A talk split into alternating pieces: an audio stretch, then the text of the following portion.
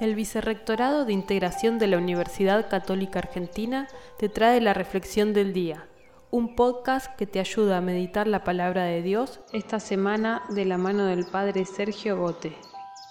En el Evangelio de este domingo, el Señor nos dice, amen a sus enemigos.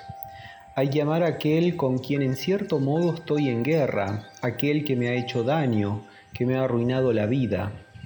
¿Cuál es la lógica de todas estas enseñanzas de Jesús? ¿Por qué pide cosas tan extraordinarias?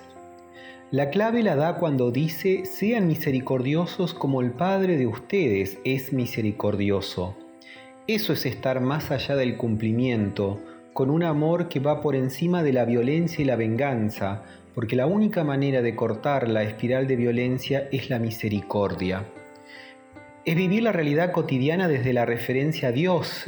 Dios es Padre y un Padre que ama tiene una enorme capacidad de tolerar, soportar, aceptar a sus hijos. Lo que Dios ha hecho por ti, hazlo por los demás. Como Dios te ha perdonado, perdona tú a los demás.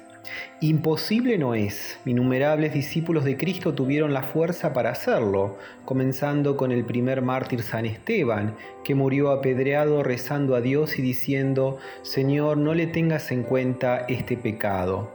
Pedimos al Señor vivir su palabra.